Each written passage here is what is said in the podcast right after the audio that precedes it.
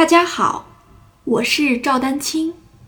二零二二年二胡公益课已开启，获取公益课视频，请添加我的微信号 y i n y u e d a n q i n g，即音乐丹青的全拼小写字母。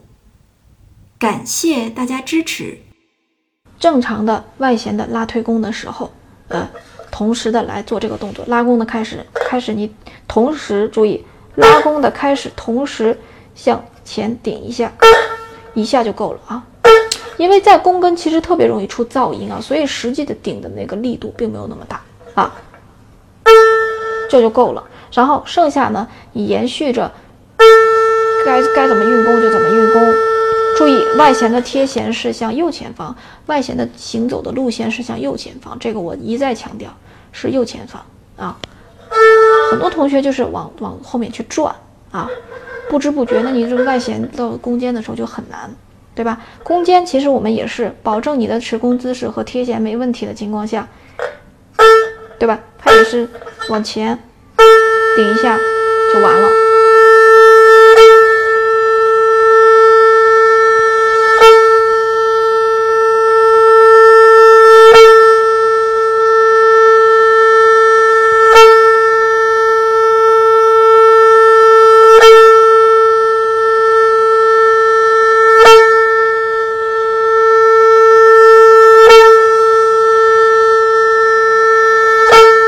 就可以了，明白了吧？